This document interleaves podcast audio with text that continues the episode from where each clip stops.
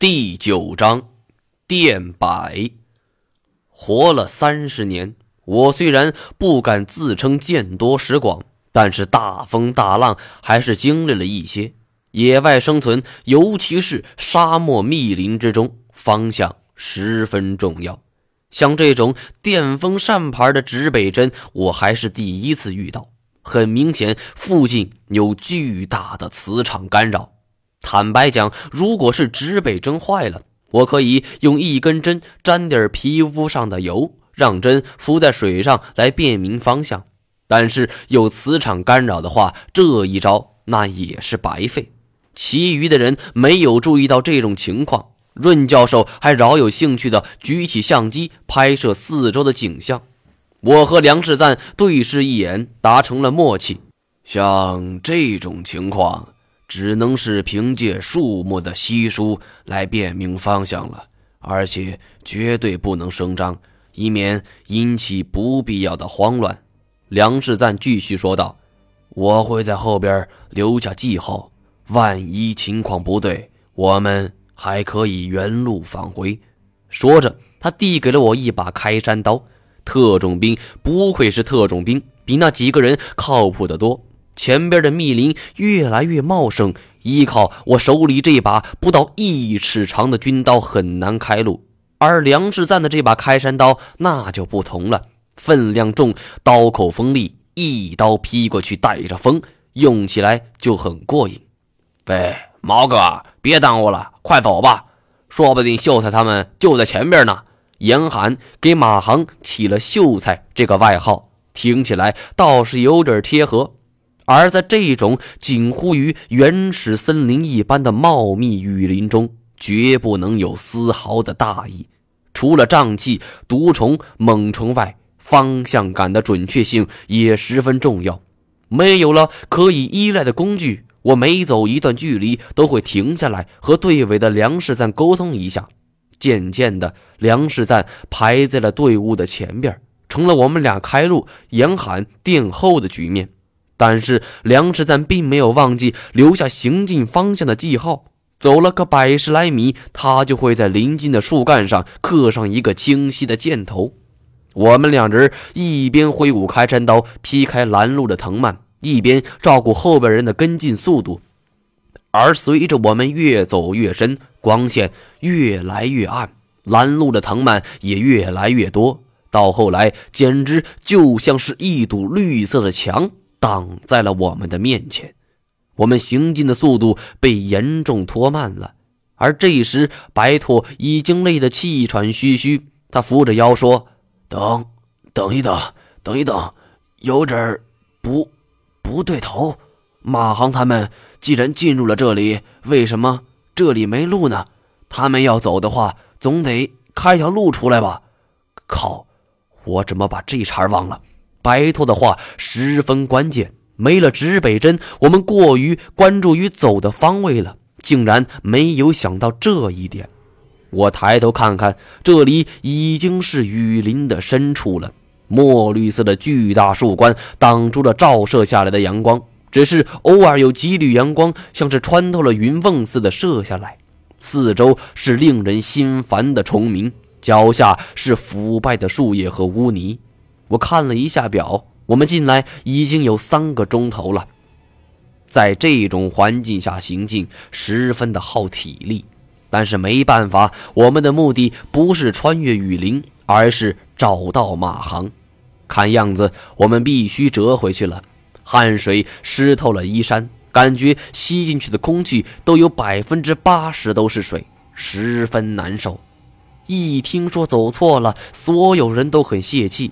而唯有向雄一句话也不说，转身就走。看着这个壮硕的背影，我很是费解。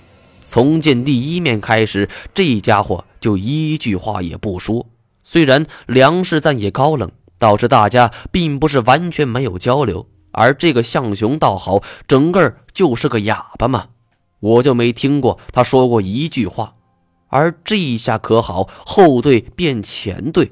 向雄更是超越了严寒，成为了领路人。反正路我们都开出来了，他只要顺着走就行了。嗯，走了几十步，向兄突然迟疑了一下。我暗忖，不是哑巴呀。梁世赞意识到可能发生了什么事情，赶紧走几步跟了上去，只看了一眼，他就神色大变。什么情况能把特种兵吓成这副样子？我好奇心下也跟着上前，看到了不可思议的一幕：藤条像是密密麻麻的帘子，从几十米高的树上坠下来，个个都有手腕粗细。这是在雨林中最常见到的一幕，但是我们几人却看得头皮发麻，因为刚才我们明明将这些藤条斩断了。严寒少不更事，第一句话就问：“是不是我们走错了？”我们谁都没有回答他，因为根本不可能走错。我扭头看了一下梁世赞做的记号。还留在那里，证明这条路绝对没错。可是藤条为什么完好如初呢？就连地上我们刚才斩落的藤条也都不见了。我倒吸了一口凉气，这才区区十几米的距离，难道是谁给收拾了？这雨林里还有清洁工不成？我们几人站在原地，仔细想着这件事情。不知道什么时候，四周的虫鸣也都安静下来了。除了我们的呼吸声，再也听不到任何声音。经验告诉我，这是某种危险靠近的信号。所有人都屏气凝神，他们也显然注意到了这一点。严寒却一点经验也没有，还满不在乎地说：“啊，怕什么？直接把它割断就好了。”说着，拔出腰间的军刀，上前就要去割藤蔓。喂，不！我们还没来得及阻止他，严寒就已经一手握住了手腕粗的藤蔓，而接下来就是让我终身难忘的恐怖一幕了。严寒的手刚刚握住藤蔓，那条藤蔓就突然扭动起来，像是一条蛇似的缠住了严寒的手臂。严寒吓了大叫，我们急忙冲上去帮忙。但是紧接着，周围垂着的几根藤蔓像是有了应和，直接舞动着朝着我们就挥了过来。梁世赞赶忙扑倒了两个老头，就地打滚躲开一劫。而向雄抓住一个刺来的藤蔓，两只手抓住两端，使劲一扯，藤蔓像是绳子似的断开了。出人意料的是，断开的地方鼓鼓的流着血，看着我汗毛直立。多亏了手里这把锋利的开山刀，我斩落了两根左右袭来的藤蔓，血很快就染红了开山刀。就在我们手忙脚乱应对这种不知名的怪术的时候，严寒已经被藤蔓包裹得严严实实。他扯着嗓子大叫：“救我！快救我！”但还没等我们上前，他已经被藤蔓高高卷起，离地足有二十多米。其余的藤蔓也不再攻击我们，转而全都卷了上去。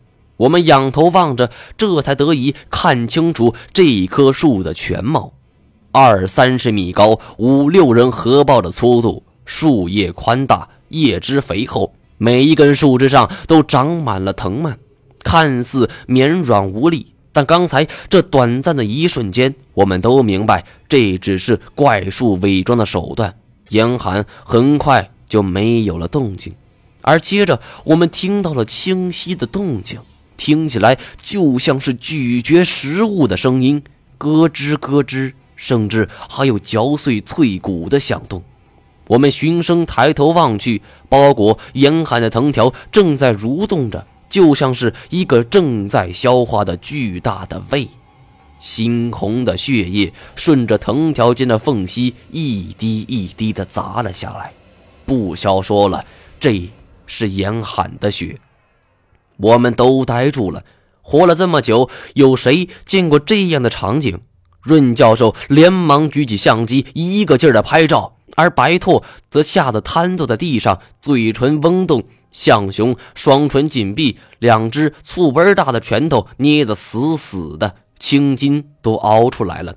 梁世赞则冲我点点头，示意趁现在赶紧离开。我这才醒悟过来，现在可不是害怕感慨的时候，得赶紧走。看样子这棵怪树吃的正香，我们趁机从他旁边绕过，飞奔逃去。这种情况下，谁还有闲心去矫正方向？只能是凭着直觉，顺着开出的路一路狂奔。进来的时候感觉行进十分困难，差不多一小时才走三五十米。现在则真是慌不择路了。要是举行一场雨林长跑的话，我估计我们几个问鼎冠军那不在话下。潮湿的空气压迫着我的呼吸，感觉吸进鼻腔的是一种高浓度的酸液，让我很难受。但为了保命，又只好闭着眼睛，咬紧牙关。就这样，脚下一绊，我狠狠的就摔在了地上。一个凸起的尖锐石块正好就划过了我的脸颊，带出了一条长长的血痕。偏上一点，我就得交代在这里了。但死里逃生的庆幸感让我顾不上伤势了，只能是坐在那里大口大口的喘着粗气。严寒这一眨眼的功夫就没了，估计骨头都留不下。想一想，确实很惋惜。一条年轻的生命在眼前逝去，任谁都不可能做到波澜不惊吧？我看看周围，大家都停了下来。最后边是梁世赞架着润教授，润教授跑的气都喘不上来了，脸色煞白，但他还是兴奋的手舞足蹈，好半天才缓过劲儿来说：“哦，电柏，这这东西叫电柏，原本是印尼一带的食人树，没想到咱们国家也有，哈哈。”死了个人，却还如此轻松。望着这位万人敬仰的知名学者，我忽然想起了马航说过的话：难道这个老教授就真的不可信吗？再说，这种食人树没有什么可骄傲的，我宁可他不在中国。我正在心里盘算下一步到底该怎么办，梁世赞则拍了拍我的肩膀，指着我后边。我回头一看，吃了一惊。在我身后的不远处，有一个人正站在那里，浑身披着绿色的苔藓，眼眶黑洞洞的。他竟然没有眼珠。